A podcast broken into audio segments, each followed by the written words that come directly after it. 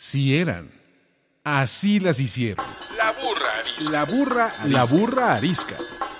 Tres mujeres en sus cuarentas diciendo una que otra sandez y buscando aprobación social. Con Laura Manso, la Amalgator y Adina Chelminsky.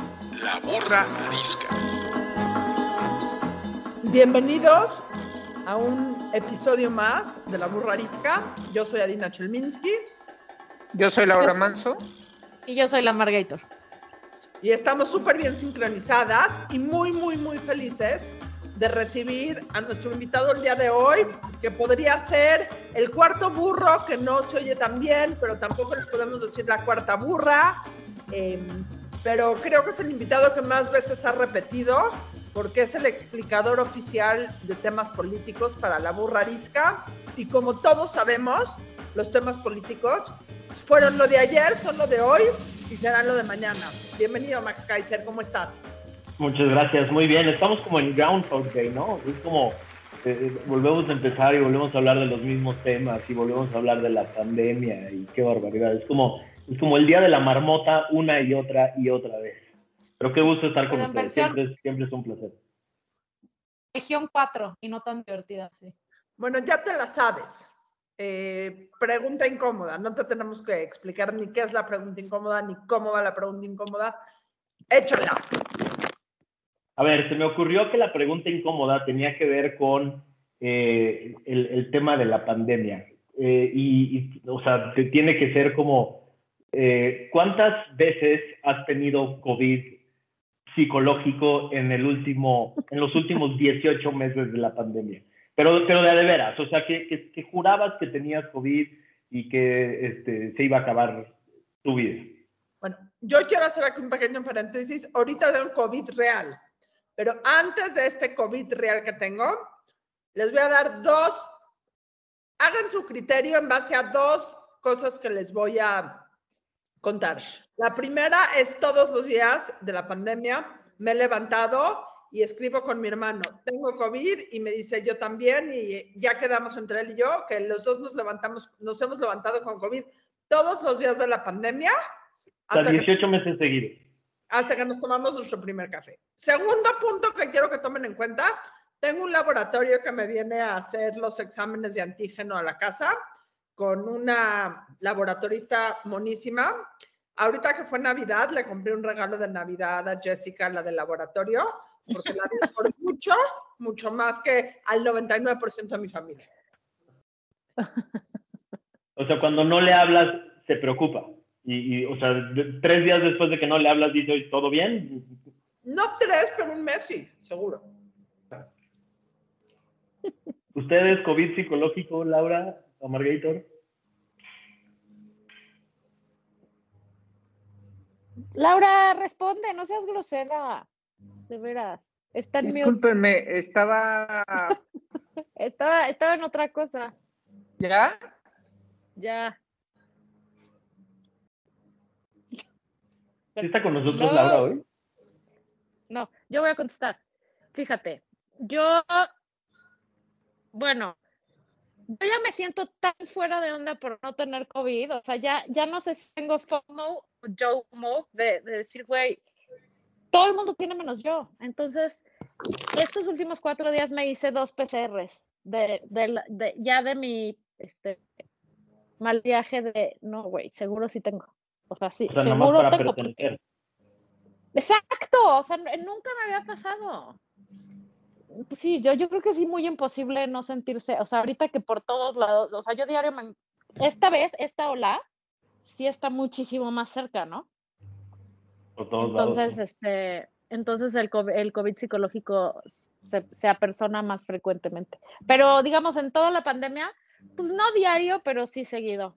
O sea, ya me quitaron la paz para siempre de poder tener un bicho normal o un dolor de cabeza pendejo, güey. O sea, O sea, cuando pensé en que la pregunta, yo, yo, iba- yo, yo pensaba 5, 10, o sea, un número como, como redondito. Y, y no, es, o sea, No. dábamos dos de diario. A ver, en 900. este programa habemos dos neuróticas diagnosticadas, una tal vez, quién sabe cuál es cuál, no voy a mencionar. Entonces, obvio, obvio, este, un chingo de veces hemos tenido COVID psicológico. ¿Tú 900 veces, Laura? No sé, no sé, yo creo que como, o sea, como en, en el, en el, como se mensajea Dine con su hermano, o sea, de tengo COVID porque este, estornudé, eh, pues sí, muchas veces. En el, en el, ahora sí tengo COVID, yo creo que unas cuatro o cinco veces, la última este fin de semana, que me sentía mal, o sea, me sentía mal y pues a, a ver, a diferencia de AMLO, pues uno sí dice, güey, te, te sientes tantito, tantito mal, dolor de cabeza, dolor de garganta, lo que sea, prueba en ese momento, no te esperas a recorrer el mundo y este, pero no, salí negativa y entonces estoy muy feliz de que sigo negativa y que todo bien. Y no, Oye, pero además a ti ya te dio, tú fuiste de las precursoras del COVID en la a mí, primera me dio, a mí me dio una vez según el doctor. Ay, güey, claro que tenías. O sea, ¿Cuál según el doctor? Estás como, estás como. Pero ya no me acuerdo ni qué año era. ah, Este, hace Pues la fue hace primera vez. tanto tiempo. 2020. Fuiste de las 2020, precursoras. mayo de 2020, eso era fue hace mil años eso, o sea, No- no tantas había cosas han vacunas. pasado desde entonces. Estábamos muy preocupadas por ti. Bueno, Max Kaiser, tú. Yo como cinco, por lo menos. O sea, cinco veces que sí, preocupado, fiebre, este, checar todo el día el oxímetro y demás. Y curiosamente sigo invicto. O sea, este, este último mes aquí mi casa parece eh, hospital. Eh, han operado a, a mi papá, a mi mamá, a mi suegra, este, salir mis hijos. Mi, mi hija trae ahorita un- una infección de garganta espeluznante, et- etcétera. Pero seguimos saliendo invictos, seguimos saliendo negativos en, en las diferentes pruebas. También aquí en casa se, se preocupan en los laboratorios cuando no, cuando no hablamos a, a- a pedir una prueba. Entonces, este, pero, pero pues seguimos invictos, pero sí, por lo menos unas cinco veces he jurado Al día, que al día. punto de morir. No, Bueno. no, no, no, en 18 meses. Y, y- y ya que hablamos del COVID psicológico, para entrar un poquito en materia, ¿cuántas veces a todas ustedes les ha dado pánico político psicológico? No, Ah, eso bueno. sí diario. Ah, eso sí diario. O sea, ese sí, ahí sí yo soy exactamente como tú en el, en el diagnóstico. De la mañana me levanto, prendo el celular y digo, ya valió madre este país, ya se cayó en pedazos, ya, ya no existe. este, Solo que yo, en vez de hablarle a la señorita de las pruebas del COVID, le escribo a Max. Max, ¿cuántos mensajes te han llegado este año Puta. de WhatsApp? varios, este y año varios. no, los anteriores. Max, ahora sí, ¿qué pasado. va a pasar en Ahora este sí ya valimos madre, sí, exacto. Y además yo tengo que hacer, o sea, yo tengo que poner a un lado mi, mi histeria, ¿no? Este, y tratar de contestar de manera más o menos, más o menos seria, más o menos este, ecuánime, para decirle a la Margator, todavía no se va a ir a la mierda completa del país, ¿no? O sea, Este, aunque por dentro diga que igual y sí, o sea, aunque por dentro haya pasado toda la mañana pensando en que sí estamos a punto de irnos al carajo completito. Bueno, Max, esa es la pregunta de hoy. Esa es la pregunta de ¿Qué a mí me gustaría empezar, o sea, el capítulo de hoy, para que lo sepan y estén advertidas, porque creo que va a ser lo más importante que van a oír todo este año, es cómo nos viene el 2022 políticamente en México y qué podemos hacer. La primera pregunta que creo que es la pregunta olvidada, y, olvidada, obligada y, O, y o no hacer. podríamos hacer un podcast completo, pero seamos concisos y empecemos nada más con eso. ¿Qué chingados es la revocación de mandato? ¿Se va a dar o no la revocación de mandato? ¿Tenemos que ir o no a votar en la revocación de mandato? De lo que A ya ver, habíamos déjenme- hablado, pero como ya se va a acercar, hay que Sí. repasar la clase. A ver, vamos a dividirlo como en tres cachos, en tres, en tres, en tres secciones. La sección número uno es qué es, la sección número dos es qué ha hecho Morena y el presidente, y la sección número tres es qué va a pasar. ¿Les late? ¿Así lo, lo podemos hacer? Bien. Sí, pero por dummy. Por dummy. Sí, sí, perdón. A ver, hace un par de años se hizo una reforma constitucional. El presidente quería, Morena, querían que la reforma eh, hablara de una ratificación de mandato exactamente a la mitad en las elecciones federales. O sea, él quería que las elecciones del año pasado, que son las de medio sexenio, hubiera una, una boletita más en la que se dijera, ¿quiere usted un chorro al presidente? Ratifíquelo, ¿no? Esa discusión la perdió y entonces la oposición le ganó que el, el- la constitución hablara de revocación y que tenía que hacerse un año después de la elección federal, para que no empatara con la elección federal y, no, y, el presidente no tratara de manipular toda la elección en torno a la, a la ratificación. Entonces, se llama revocación y entonces quedó como un derecho de aquellas personas que no quieren al presidente, un, derecho de aquellas personas que quisieran quitarle el mandato. Pongo, hago aquí un paréntesis. Solo las democracias más chafas y subdesarrolladas del mundo tienen este proceso de, de, llamar al electorado y de preguntarle al electorado si le quieres quitar el mandato al presidente. En otras democracias desarrolladas hay una cosa que se llama impeachment, que es el que el presidente que haya sido sorprendido o, o quiera ser acusado de un delito pueda ser retirado de su cargo, pero por un delito específico, pasando por un juicio especial en el Congreso, ¿no? Pero aquí quedó como revocarle el mandato. Y ahorita este, me, callo con esta primera parte, porque Adina levantó la mano en su programa. No, no, voy a interrumpir tanto, eh, síguele, ya me guardo no, mis no, no, no, no, no, todas, todas las interrupciones y las preguntas que hagan falta. Ok, una parte que dice Morena, y voy a jugar aquí al abogado del diablo, es que dijiste ahorita las democracias más chafas tienen estos mecanismos, y una parte que dice mucho Morena es las democracias más increíbles son las que tienen estos mecanismos. ¿Por qué no es un mecanismo de una democracia avanzada?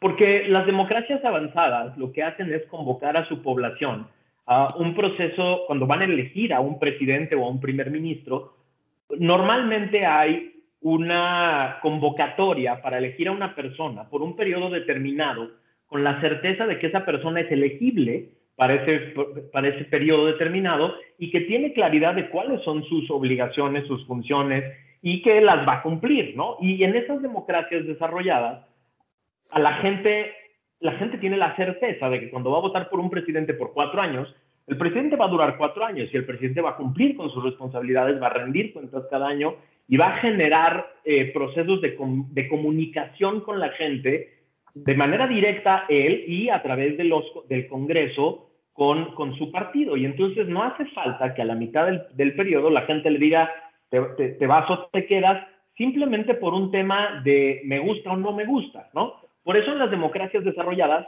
hay este proceso que se llama impeachment, que es un proceso en el cual la población, si descubre al presidente eh, en, en, un delito grave, en un tema de traición a la patria, en un tema de seguridad nacional, a través del Congreso se puede convocar a, una, a un procedimiento especial para que el presidente pierda su mandato, ¿no? ¿Por qué digo que las democracias chafas? En las democracias chafas en los populismos autoritarios lo que utilizan, utilizan este procedimiento de revocación o ratificación a medio sexenio para hacer una fiesta para el presidente en turno, para, para, para, para, para sobarle un ratito el ego, para que el presidente pueda volver a, a, a convocar a, sus, a, sus, a, sus, a su electorado, a su grupo, eh, y lo peor es que la, en este tipo de democracias se hace sobre todo para generar una división, ¿no? Eh, los populistas viven de la división, viven de que haya un enemigo, viven de que haya alguien contra quien luchar. Entonces es un ejercicio, eh, es, un ejercicio que no debería existir. Ahora, dicho esto, me, regreso a la parte de qué dice la Constitución. La Constitución dice, bueno, no, no, es no, no es para ratificar, es para revocar si un grupo de ciudadanos específico lo pide. ¿Cuál es ese grupo específico? Tiene que ser el 3% de la lista nominal el que pida que se arranque este ejercicio. De entrada esto me parece bajísimo, ¿no? Es decir, que el 3% de la lista nominal tenga la opción de activar a todo el aparato electoral, porque hay que explicarle a quien nos esté escuchando. Si se eligió un presidente con más de 130 mil casillas, con todas las formalidades que, esto implica, con personas escogidas para las casillas, casillas, con boletas, con mecanismos de seguridad específicos, etcétera, si le vas a revocar el mandato a alguien, pues más te vale que sea con todos los mismos, con todas las mismas características, ¿no? Porque estás hablando de romper un periodo constitucional para el cual fue electo una persona. Entonces, 3% de la población puede activar este procedimiento. Si este 3% verificado por el Instituto Nacional Electoral logra juntar las firmas de la población suficiente, el Instituto Nacional Electoral tiene entonces la obligación de llamar a este proceso, organizar el proceso, montar todas las casillas, imprimir toda la boletería y, el material electoral, convocar a la gente que va a formar las casillas como autoridad, eh, organizar la jornada, contar las boletas y eventualmente tomar una decisión. Para que la decisión sea vinculatoria, dice la Constitución, tiene que haber 40% de participación, si no es un ejercicio más que, que no funciona. Entonces eso dice la Constitución. Ahora, ¿qué ha hecho Morena? Segundo capítulo. Morena ha hecho todo tipo de trampas, todas las que ha podido.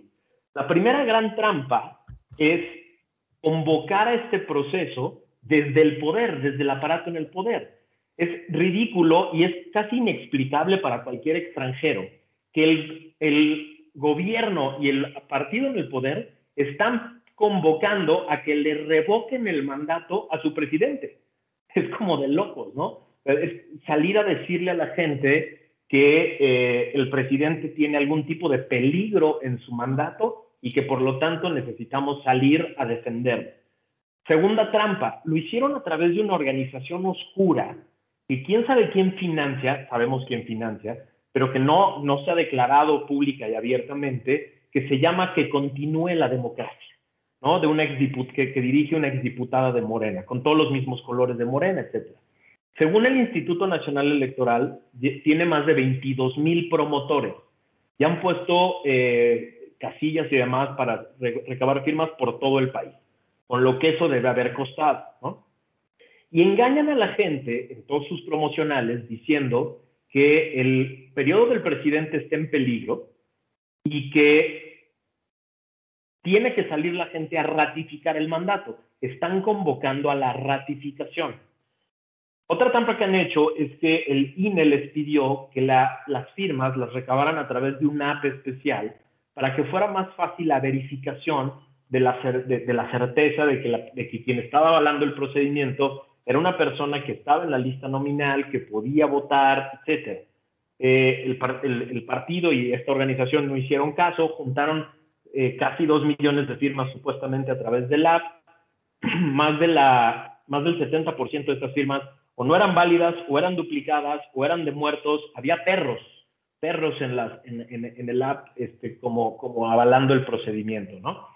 Y después fueron a entregar, el último día del, del, procedimiento, fueron a entregar 2.000 cajas llenas de firmas en papel. El INE ya les había dicho que eso era, iba a ser imposible de verificar. El tribunal les dijo, no importa, tienes que recibir las cajas y tienes que verificarlas.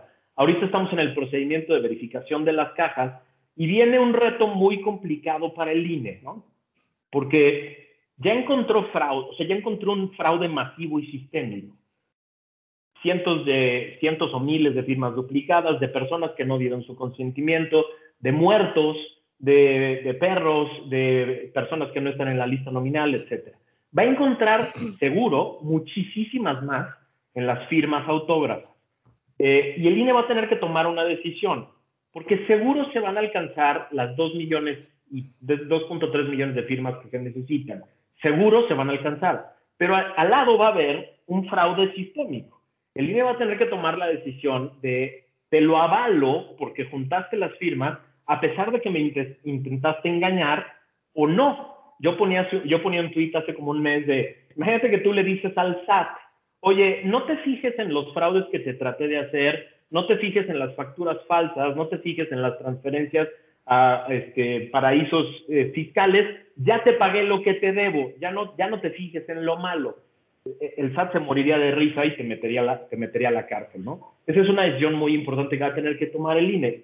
Y, la otra trampa pues, es que los dejaron sin dinero.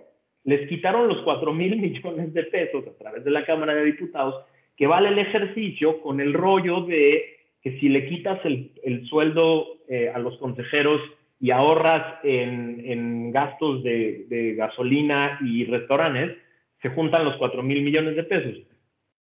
Si le quitas a los 11 consejeros su sueldo completo por un año, son 28 millones de pesos.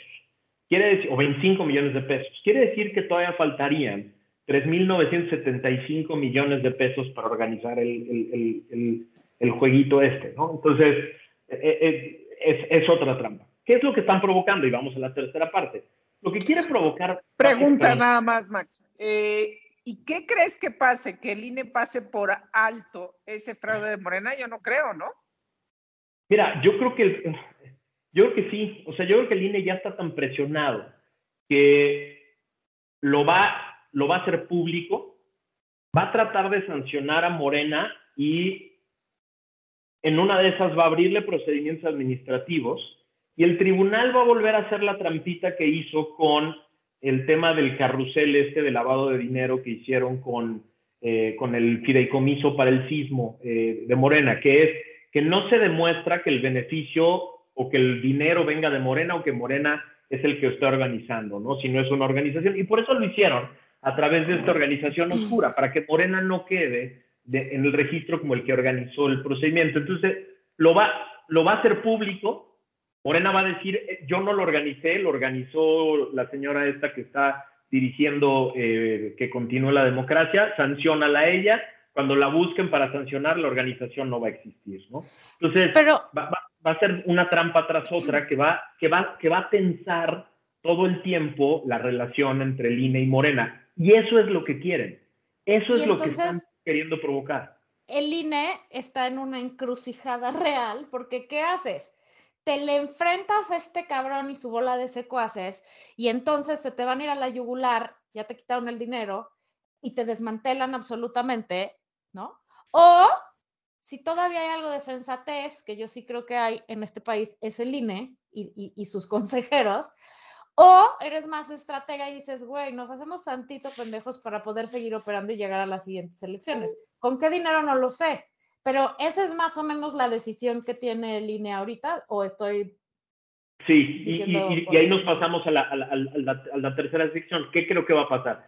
El INE muy inteligente, eh, primero se fueron en controversia contra, contra la decisión de la Cámara de Diputados por el presupuesto, se las, en, una, en una decisión bastante tramposona, porque había dos ministras de guardia, casualmente dos ministras propuestas por el presidente que rápido le negaron la, la suspensión al INE y le dijeron tienes que continuar contando firmas. Eh, y luego el, el, diputado de Morena, que es presidente de la Cámara, que también se quiso pasar de vivo, hizo una controversia constitucional sin consultar al Pleno y llegaron las dos a, la, a, la, Corte. Eh, digamos, y la Corte decidió que el INE tiene que continuar pero al mismo tiempo se fueron por vía del Tribunal Electoral y el Tribunal Electoral tomó una muy buena decisión. Le dijo al INE, tienes que seguir contando firmas, pero vinculó a la Secretaría de Hacienda y le dijo a la Secretaría de Hacienda, ¿quieres tu fiesta de ego del presidente? Tienes que darle dinero al INE. Y entonces ahí se pone interesante porque Hacienda ahora está vinculada por el tribunal para darle dinero al INE. No le va a dar los 4 mil millones, el INE va a tener que hacer ajustes seguramente va a tener que poner menos casillas, va a tener que hacer algunos ahorros. ¿no? Yo creo que lo que el INE va a hacer es poner en la, en la vista de todo mundo que hubo intentos masivos de fraude y a partir de ahí organizar el, el, el, show. El show va a ser un fraude igualito al de la consulta de presidentes. Yo no creo que haya más de 10% de participación. Eh, obviamente va a ganar el presidente como si fuera soviético, ¿no? Va a ganar con 90% quiere que el presidente se quede. Ah, pues sí, ya lo sabíamos, ¿no? Y ya, y se va a quedar en un gasto gigantesco. Yo creo que estratégicamente el INE va a tener que organizar esto, aunque sea un despilfarro de dinero. Y, pero lo que viene es una tensión muy fuerte que quieren aprovechar en Morena para tratar de utilizar la reforma electoral y la reforma al INE como ficha de cambio de la reforma energética estas dos reformas van a estar jugando al mismo tiempo en el Congreso eh, y van a estar tratando de manipular al PRI y a, diversos partidos como ficha de cambio de, arma, de ambas reformas. Yo creo que eso es lo que viene y viene una tensión muy fuerte en, este, en este ámbito. Así, Tajles, directo. Eh, si hay una votación de revocación de mandato en abril, que, que creo que esa es la época, uno tiene que ir o no a votar, punto absolutamente no. Y si te convocan también para ser funcionario, también decirle con mucha eh, al INE de pedir una disculpa y esta vez no te puedo ayudar y no. Y no hay que, no hay que, no hay que hacerle el bulto al presidente, no hay que, no hay que llenarle y hay que, hay que hacerle muy clara a toda la población que esto fue un capricho, es un capricho. Nadie quiere que se vaya, nadie serio quiere que se vaya del cargo, nadie serio quiere que no dure seis años. Eh, no hay un delito concreto o una falta concreta que se le esté imputando de ninguna naturaleza y los únicos que están moviendo este tema son Morena y él. Entonces, que ellos organicen su fiesta y que muestren el tamaño que realmente tienen en términos de organización, que yo creo que va a ser muy parecido al de la consulta fallida de presidente, ¿no? De, de, expresidentes. Y ya con eso, el INE queda, yo creo que el INE va a salir fortalecido de este, de este, de este ejercicio. Eh, a partir de hoy tenemos que estar todo el tiempo presionando a diputados y senadores desde redes sociales y de diferentes formas que ahí les encargamos que no vayan a tocar al instituto porque no volvemos a votar por ellos. Hay que hacer una presión por todos los canales posibles y que, y que los encargados de una posible reforma vean que estamos muy pendientes. ¿Para qué, Max? ¿Para qué o por qué tiene este capricho el presidente y Morena si ya no se pudo accionar de todas maneras en las elecciones del año pasado? Por, una razón muy sencilla, Laura. Tiene, el presidente ya vio que su gobierno fracasó y ya no quiere hablar de su gobierno.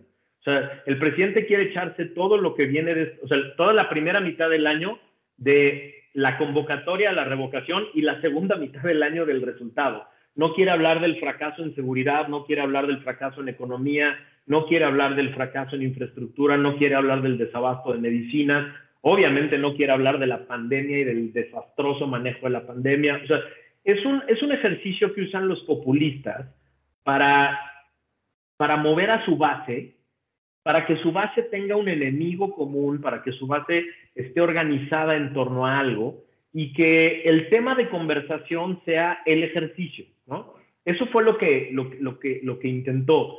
Yo creo que ya se le echó a perder de varias maneras. Primero, eh, el INE ha aguantado vara y la gente ha salido a apoyar al INE.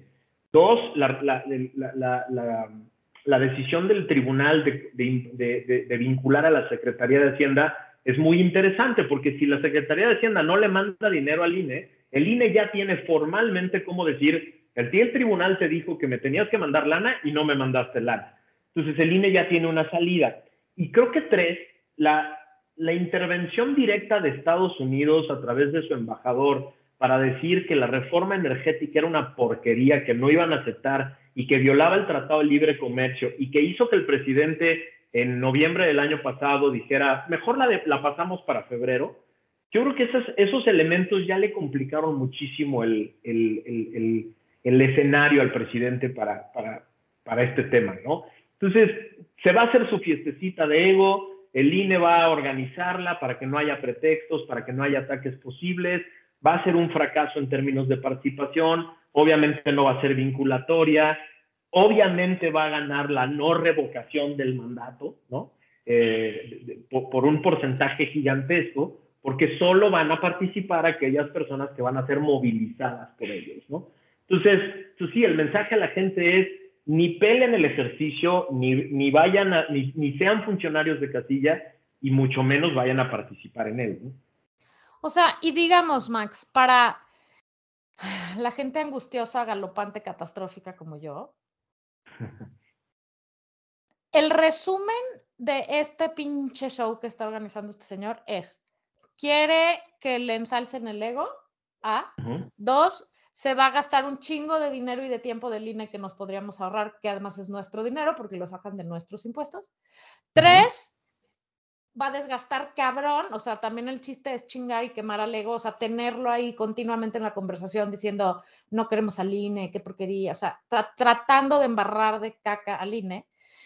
y, y, cuatro ya, nada más sirve para nada. Al día siguiente de esta este, consulta o como le quieran llamar, después de miles de millones de pesos tirados a la basura, de que Lorenzo Córdoba y sus amigos, yo no sé qué vayan a tener que tomar para sobrevivir a esto, porque si yo ahorita ya me quiero aventar así una botella de tequila derechita, no sé ellos cómo le hacen. Bueno, aparte de eso, de joderle la vida al INE y a sus, a sus este, representantes, de gastar un chingo de dinero y de que el señor se aplauda a él mismo con sus vasallos, no pasa nada con esta madre, nada digo con 8 millones de comillas, o sea, no hay consecuencias otras.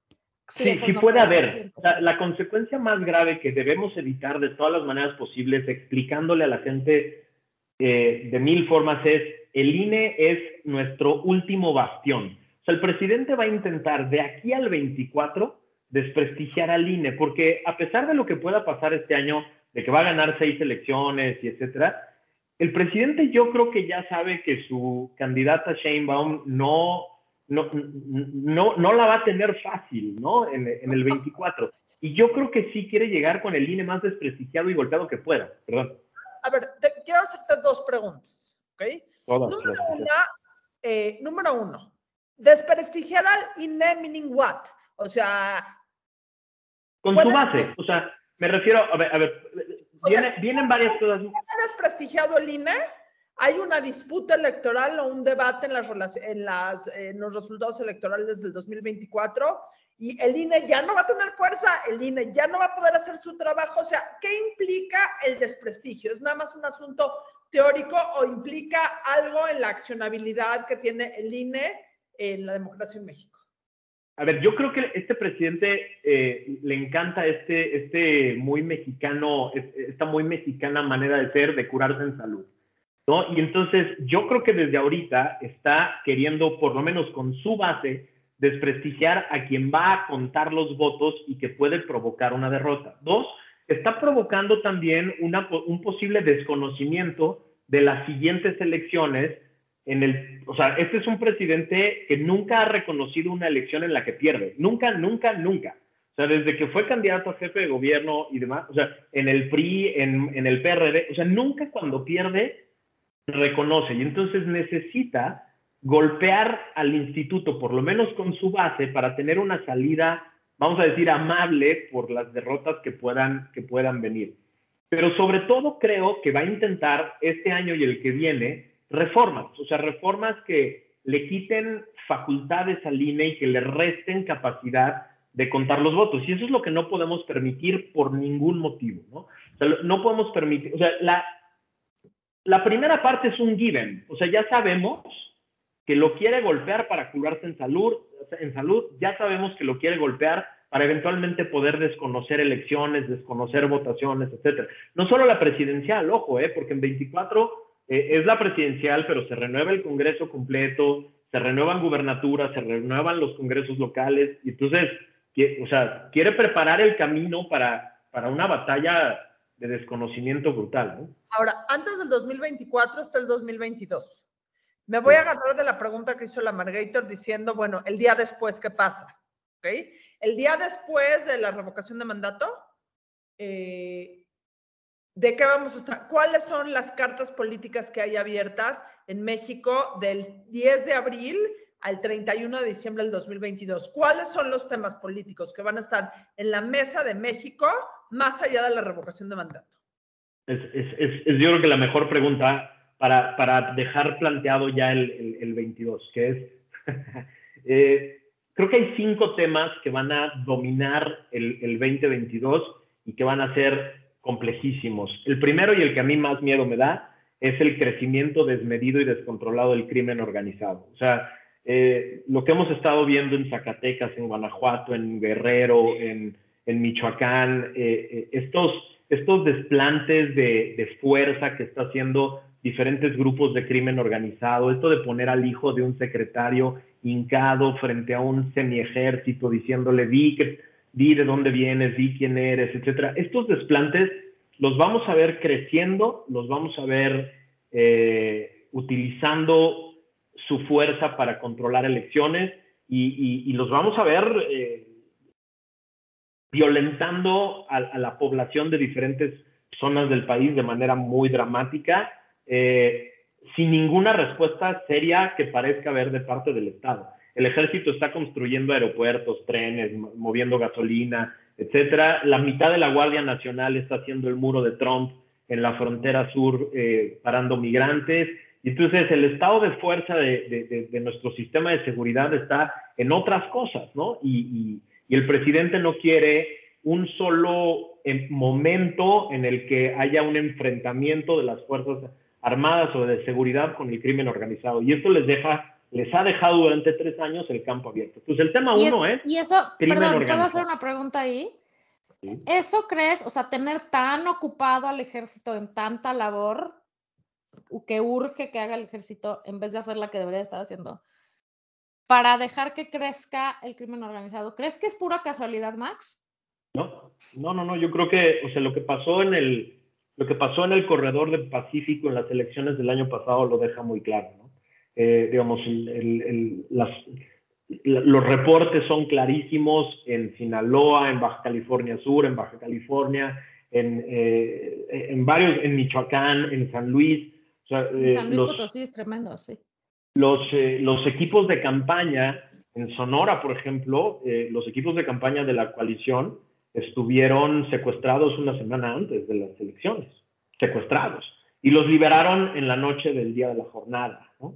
Este, en, en, en Quintana Roo me platicaban dos diputados federales que en Quintana Roo se compró el voto a 5 mil pesos, ¿no? El voto por Morena costaba, les pagaban 5 mil pesos en efectivo a las personas, ¿no? Entonces, hay un movimiento muy, muy grande de recursos, de dinero, etcétera, que, que, y, que, que a través del crimen organizado se, se, se está, se está complicando. Yo creo que es, es un error de cálculo gigantesco, porque el crimen organizado es, un, es, es una manera de decirle a un fenómeno muy diverso y muy complejo. No existe el crimen organizado, no hay un, una organización del crimen organizado. Hay células por todos lados de diferentes grupos, con diferentes niveles de violencia, de organización, de capacidad, de fuerza, de, de despliegue, etcétera. Y entonces, si, si creen haber hecho acuerdos con algunos, el crimen organizado cambia completo cada dos años. Cambian liderazgos, cambian grupos, cambian, o sea, entonces viene, viene, un momento bien complejo en esa parte. Y los gringos están preocupadísimos porque el crecimiento del crimen organizado tiene mucho que ver con la guerra del fentanilo.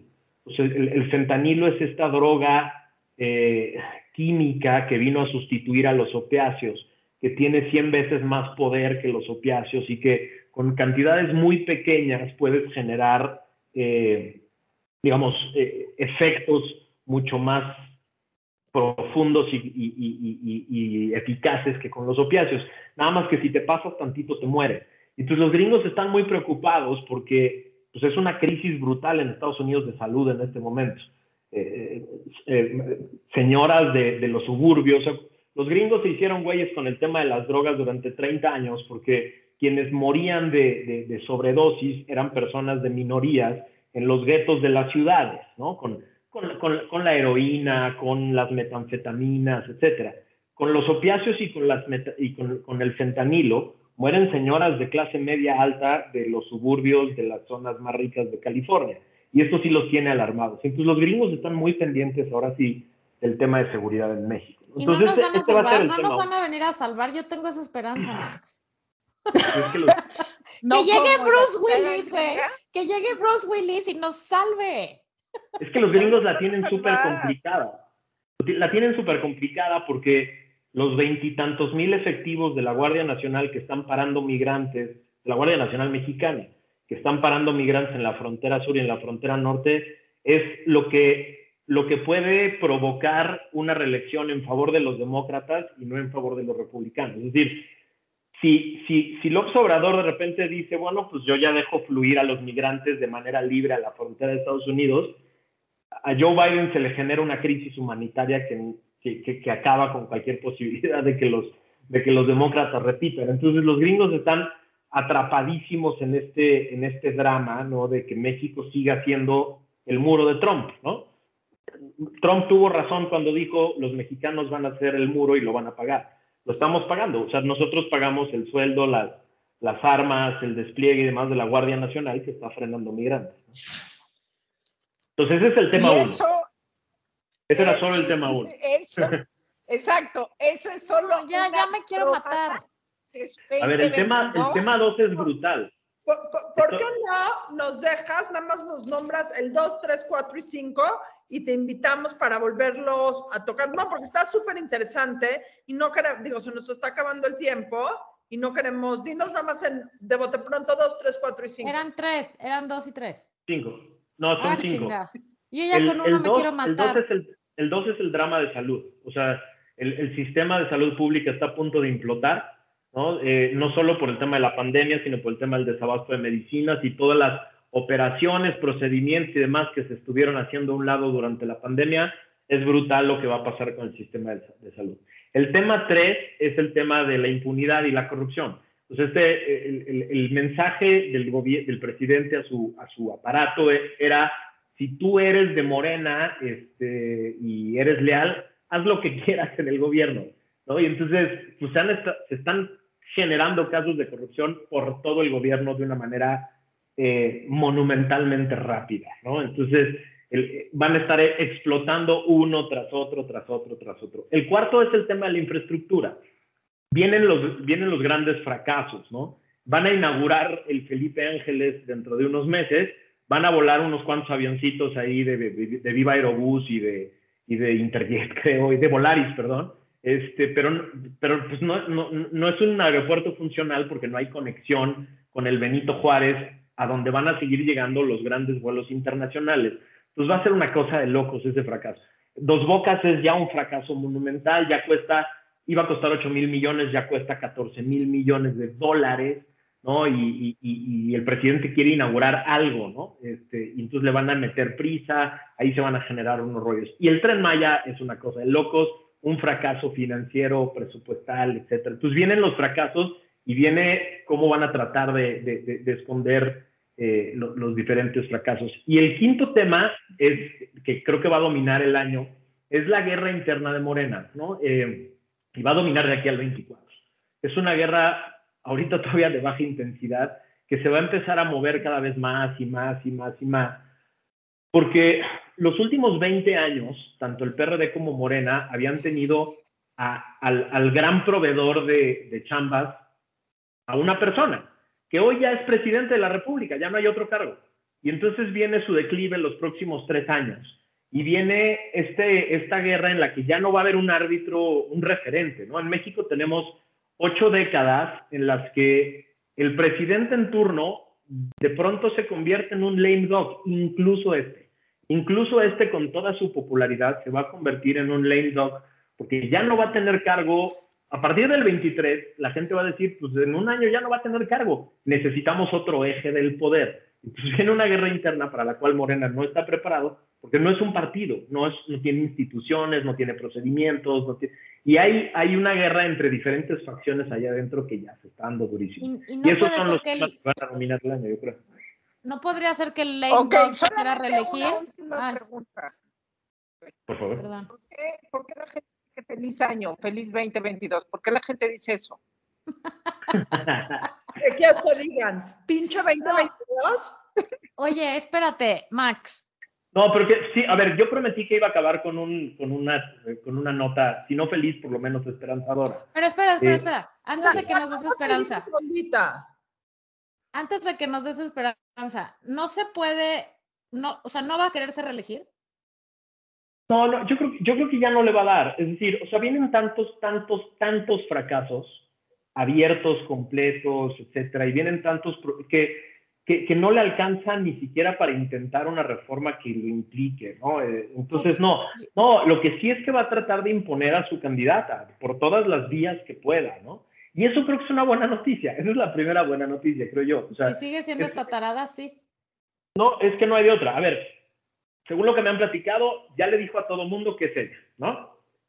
Pero tiene un plan B, y el plan B es el secretario de Gobernación. O sea, Dan Augusto es el, plan B, que es un, operador político. Si lo han- ahora lo vemos hasta en la sopa, y es el que nombra a cuates de cualquier lugar, y es el que, es- hasta el de Birmex, ¿no? Este, lo nombró él, y en fin.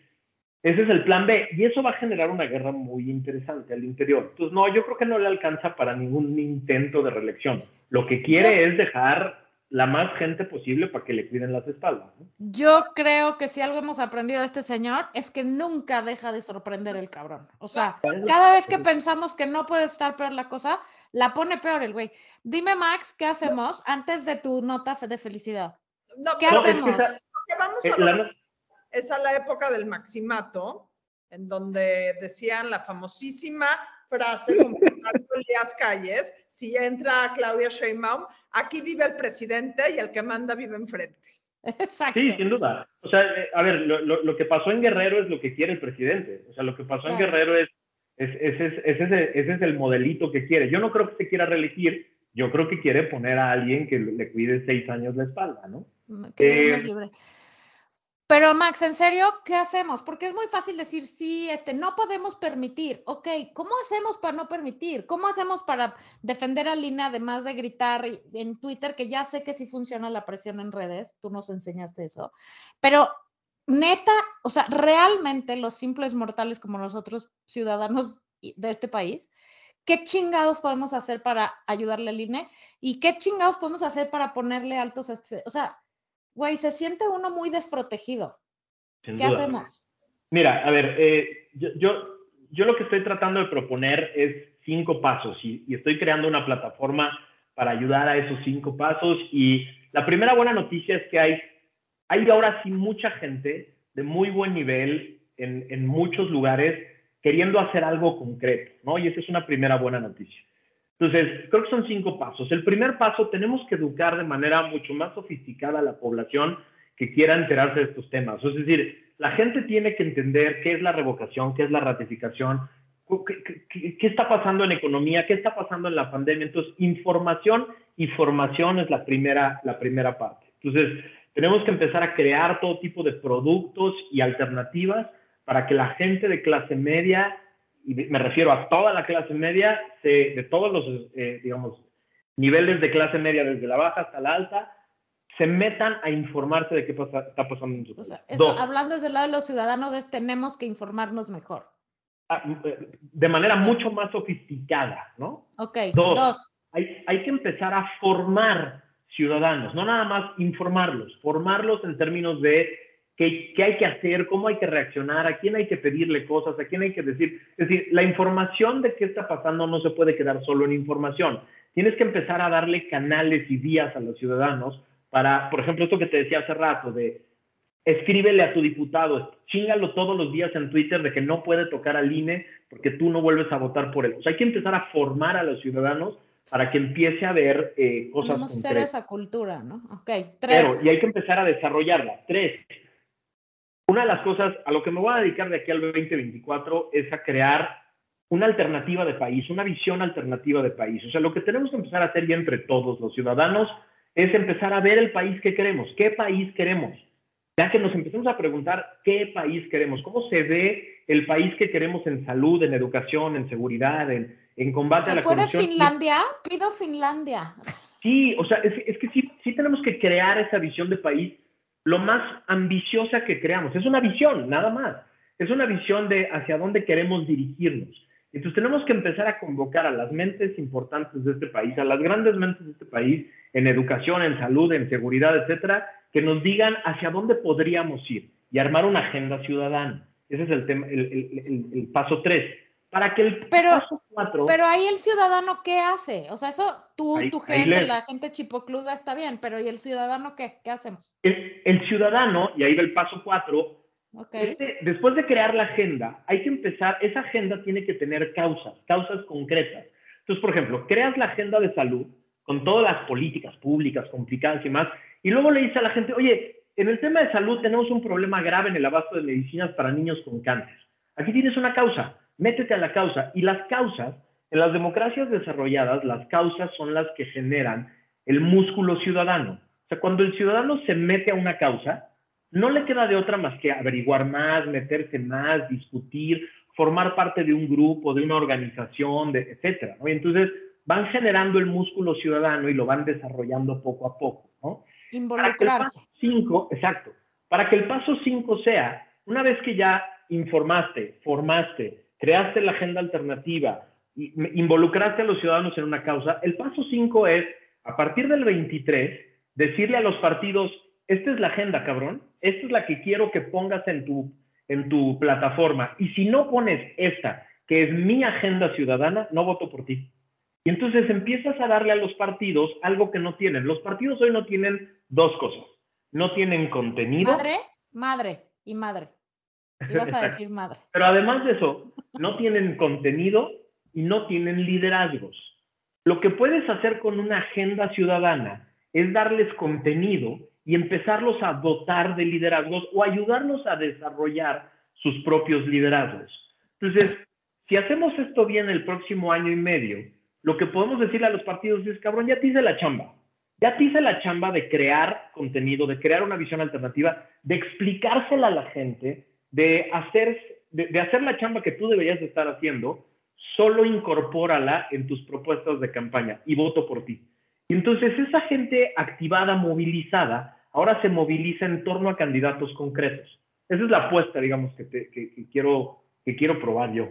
Bueno, te voy a decir algo y sin deprimir a los aquí presentes en el público y en, en el podcast, lo único peor que tiene este país más peor que el gobierno es la oposición.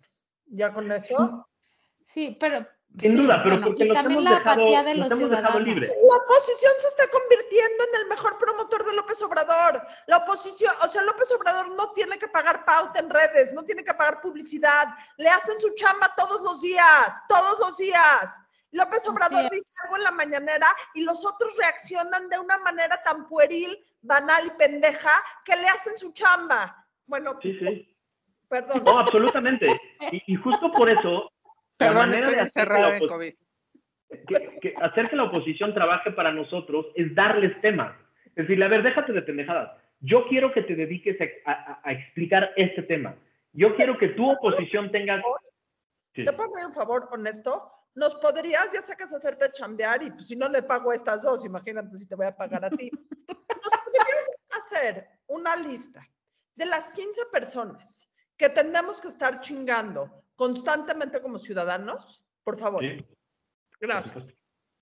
Oye, Max, ya, neta, o sea, neta, neta, neta, no soy en tres personas. Puedes, puedes ser totalmente honesto. ¿Crees que eso es posible? Absolutamente, absolutamente. Y te voy a decir por qué lo creo. Porque necesitábamos a López Obrador y a Morena para despertar. O sea, creímos que la democracia era algo que se construía sola. O sea, en, el, 2000, en el 99-2000 creímos que logrando una transición, quitando al PRI de los, de los pinos, íbamos a, hacer que se instaurara la democracia y los partidos iban a encargar de ella. Creo que como nunca la gente de clase media ya vio que eso no sucede y ya vio que la democracia es frágil, ya vio que le afecta en su bolsillo, en su familia, en su salud, ya vio que hay una afectación real. Necesitábamos a López Obrador, así como Estados Unidos necesitaba a Trump para encuerarlos y que vieran todo lo que les faltaba, a nosotros nos hacía falta López Obrador y Morena. Y creo que estamos no, a mí no, a mí neta no me hacía falta. No, sí nos hacía falta. Estábamos muy, estábamos muy tranquilos en casa pensando que los partidos iban a encargar. Yo creo que sí puede funcionar porque creo que la, sociedad civil mexicana nunca había estado tan activa como hoy y tan consciente de, lo que está pasando. Entonces hay que, nada más hay que ayudarlos a canalizar esa energía. Para, como dice Adina, para que la energía no se canalice en mentarle la madre al presidente todos los días, sino que se canalice en algo. A ver, y ojo, aquí déjame hacer una, una precisión, porque cuando digo canalizar, no necesariamente es a cosas positivas, ¿eh? O sea, esto que estas cinco cosas que van a pasar este año, hay que denunciarlas todos los días. Y, los que somos analistas políticos, este año vamos a parecer más rabiosos, intransigentes y, y anti-AMLO que nunca, porque tenemos que decir lo que está pasando y explicarle a la gente. Entonces, a veces vamos a parecer que no tenemos propuesta de nada, pero justo por eso hay que ir poniendo todo el tiempo la alternativa sobre la mesa. Entonces, sí, hay que estar, hay que estar canalizando toda esta energía de una manera si no positiva, por lo menos adecuada. ¿no? Yo te voy a contar una cosa. Hace muy poquito tiempo se murió mi papá y el día que se murió mi papá, que regresamos a mi casa, oigo al sponsor que estaba en nuestro cuarto, quién sabe qué tanto hacía, ¿no? Estábamos como que cada quien tristeando en su lado. Y, y nada más lo oigo que estaba hablando en voz alta y dice, y lo peor es que ya nos dejó aquí con este país y este pendejo a cargo. me dio una ternura infinita porque es que creo que ese es el sentir de gran parte de nosotros mexicanos, de decir, puta, qué pesar o sea, nos pesa el país, estamos realmente deprimidos por esta situación, preocupados por este señor y sus secuaces. Y, creo que eso es, o sea, eh, si hay un termómetro de la gravedad de las cosas, pues es cuando la situación del país empieza a afectarte en la vida cotidiana, ¿no? O sea, Pero yo aunque sea emocionalmente. Max tiene razón. Si, bien un poco yo creo que se sentía desde antes, estaba el país, estaba más politizado, ahora hay más gente, no necesariamente más gente informada, pero sí más gente interesada en resolver eh, la política de mejor manera. Este, y asumamos la verdad, todos estamos acá y tenemos Spotify, Apple, iTunes o todas las plataformas eh, López Obrador es la consecuencia de décadas de gobiernos ciegos, ladrones, insensibles hacia el 90% de los mexicanos. Nos fue barato. Y de ciudadanos desinteresados. exactamente, y de ciudadanos que se lavaban, nos lavábamos las manos y decíamos, güey, ay, pues ahí está, ¿no? O sea, a mí mi vida diaria no me afecta, me hago pendejo, este, y dejo que sigan sucediendo cosas, ¿no? Claro que hay más gente poniendo pila porque ya nos llegó, nos está llegando el agua a Caira. Acá estamos. O sea, yo eh, absolutamente de acuerdo con lo que dijo Adina. Eh, los gobiernos anteriores provocaron esto, pero también estoy de acuerdo con lo que dice Laura, junto con nosotros. Junto con nosotros que los dejamos, que nos hicimos a un lado, que no, que no nos metimos y nos involucramos en los grandes temas del país, que dejamos que las cosas sucedieran. Eh, de verdad, a mí, además del crimen organizado, a mí lo que más me preocupa es la, la, implosión que viene en el sistema de salud pública, porque eso sí puede provocar una crisis social. Hoy no sé si vieron las escenas de, del hospital más importante del IMSS, cientos de gente, de personas afuera tratando de tener una cita para, para ver si su familiar tiene algún mal del que se va a morir y el gobierno lo que dice es si tienes gripita quédate en tu casa, ¿no? esa, crisis social del, del, sistema de salud creo que va a provocar cosas muy, muy, muy, muy importantes. Y eso lo permitimos nosotros. O sea, ese, ese, ese caminito lo vimos nosotros y lo permitimos y lo, lo, dejamos pasar.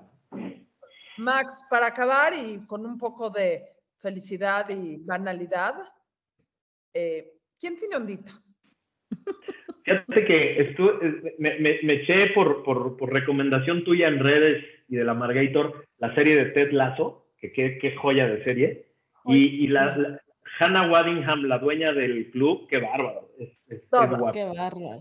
Guapísima. Tiene toda la ondita del planeta Tierra eh, y es, eh, es, es, parte del premio de ver esa serie, que además es una joya. Que por cierto, Ted este, Sudeikis ganó el Golden Globe ayer. Mejor actor, sí, correcto. Bueno, hasta la vista, babies. Max, gracias como siempre por venir. ¿Dónde te seguimos? Los que no te sigan.